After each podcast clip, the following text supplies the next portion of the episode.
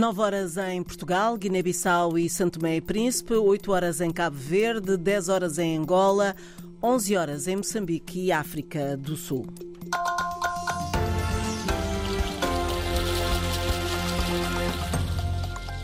Vamos ficar com os destaques desta edição. Uma vitória do movimento da sociedade civil no Senegal é assim que está a ser, vista a decisão do Tribunal Constitucional de invalidar o adiamento das eleições presidenciais para 15 de dezembro.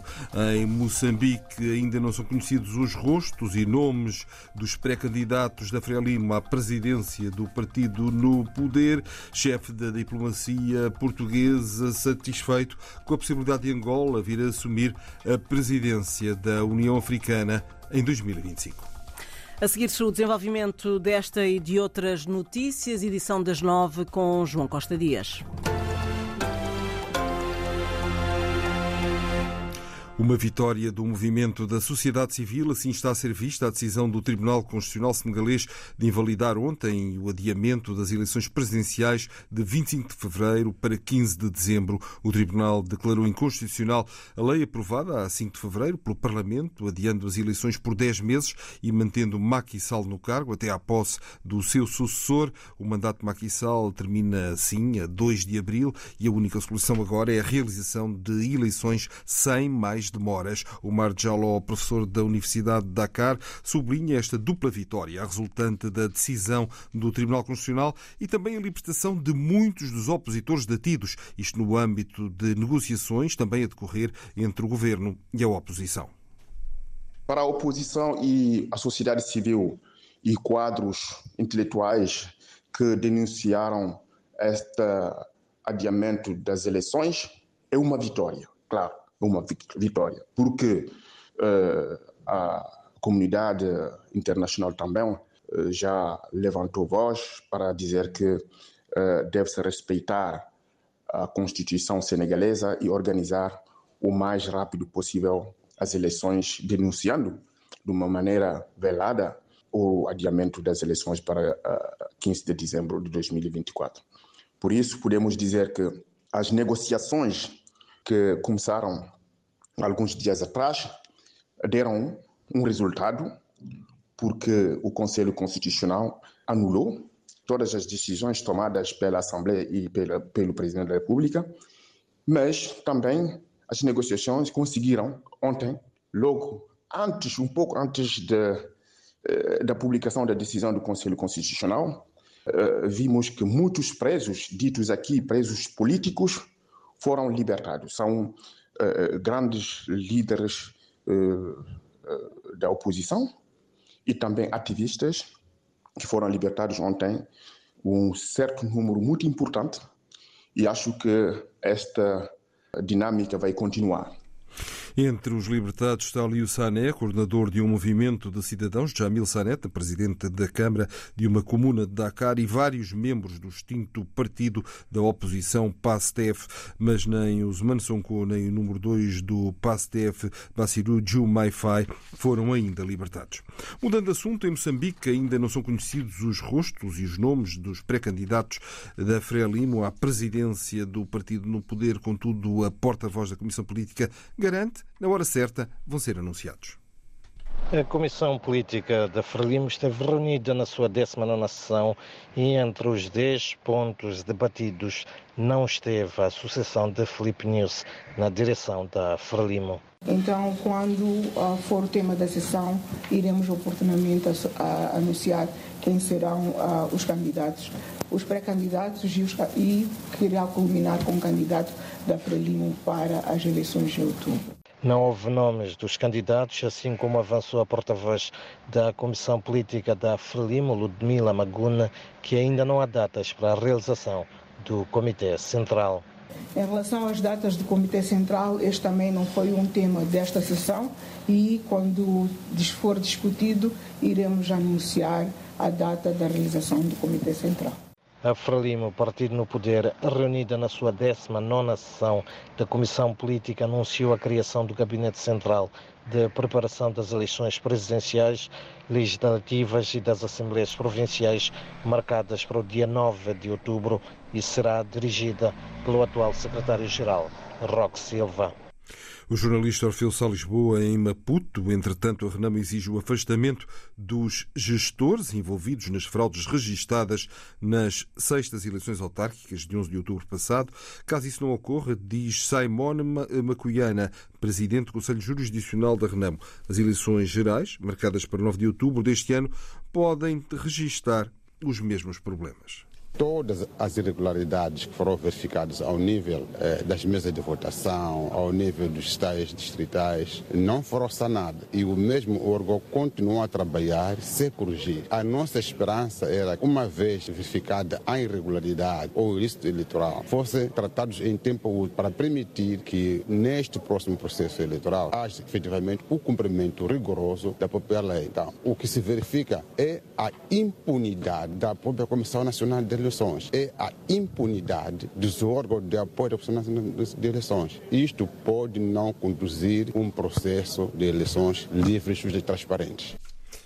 As eleições gerais em Moçambique estão marcadas para 9 de outubro. E o Parlamento São Tomense aprovou ontem as grandes opções do Plano e Orçamento Geral do Estado para 2024. Os documentos foram aprovados na votação final com 30 votos a favor da ADI, 5 da coligação, da coligação MCI-PS-PUN e 19 abstenções da oposição, composta pelo MLSTP-PSD e Movimento Basta.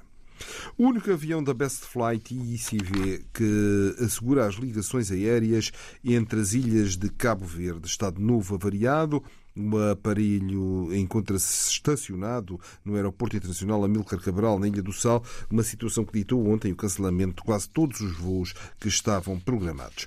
O chefe da diplomacia portuguesa, João Gomes Carvinho, manifestou-se ontem satisfeito com a possibilidade de Angola poder vir a assumir a presidência da União Africana em 2025. O governante português falava à agência de notícias Lusa no final de uma, de uma ronda de reuniões de trabalho em Addis Abeba com os seus homólogos dos países africanos de língua oficial portuguesa e ainda do Senegal. João Gomes Carvinho vincou que a eventual, eventual presidência da União Africana para Angola interessa a Portugal e explicou porquê.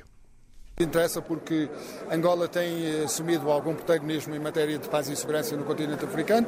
É um país que é prestigiado no continente africano e no próximo, portanto, no, no ano 2025, caberá à região da África Austral assumir essa a responsabilidade e penso que Angola está muito bem posicionado. Naturalmente que isso abre portas também para vários, uh, vários elementos que interessam também a Portugal, nomeadamente o reforço da relação entre a CPLP e uh, a União Africana, o reforço da língua portuguesa e a União Africana, que foi um dos temas uh, presentes também em várias das minhas conversas hoje, e, e penso que ficamos sempre muito satisfeitos quando um país, um país irmão, assume grandes responsabilidades internacionais.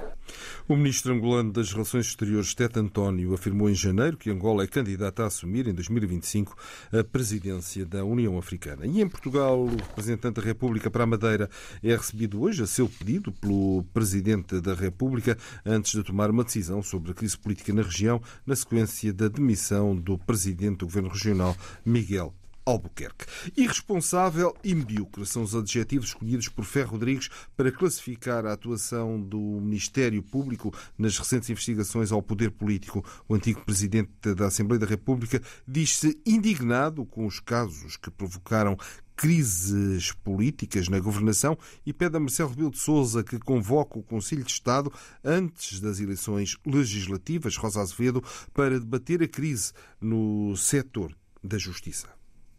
O ex-presidente da Assembleia da República está indignado e considera que isto não pode continuar assim.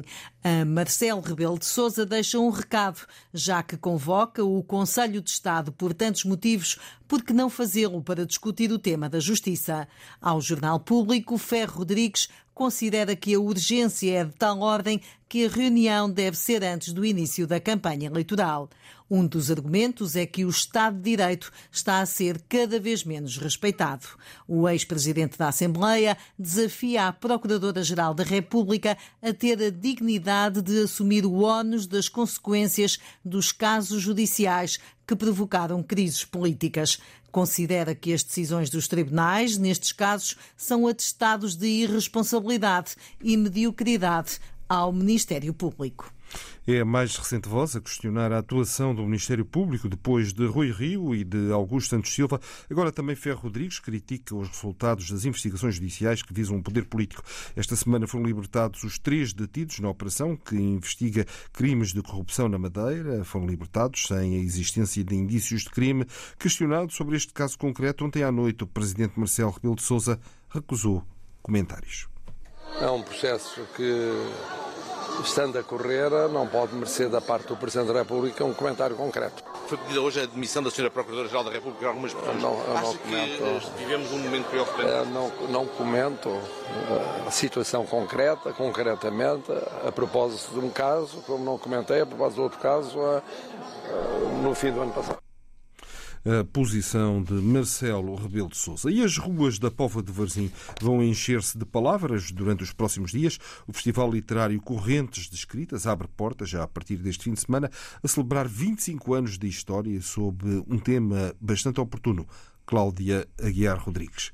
Na Póvoa de Varzim, a liberdade vai sair à rua sob várias formas. Primeiro, nas palavras e depois nos gestos. A liberdade está nos versos que vão servir de mote para cada uma dessas mesas eh, e que são, são arrancados esses versos de poesias do 25 de Abril, logicamente, de contestação, das, das, canções revolucionárias. O vereador da Cultura da Câmara Municipal da Póvoa, Luís Diamantino, revela um programa vasto, naquele que é o maior encontro de escritores de expressão ibérica e que tem a abertura marcada para o dia 21. Às 15 horas, o professor José Gil, eh, que vai falar sobre literatura e filosofia. Eh, é sempre uma conferência de abertura que temos. Temos também, como disse, e bem, 120 autores, de 16 nacionalidades aqui na Povo. Eh, queria destacar aqui a Hélia Correia e o Germano Almeida, dois prémios Camões, que estarão connosco. Mas como escolher o que não contar? Com poesia, no mercado municipal, nas praças, etc. Eh, mas teremos o lançamento de 40 livros só neste, neste, neste ano, já lançamos mais de 500 livros nas outras 24 edições. E as novidades passam também por um encontro de tradutores para debater os desafios do ofício, pela apresentação de uma maquete do espaço que vai ser criado para acolher o espólio do escritor chileno Luís Púlveda. Correntes de Escritas, um festival eh, que promete agitar, no bom sentido, a cidade da Póvoa do Varzim.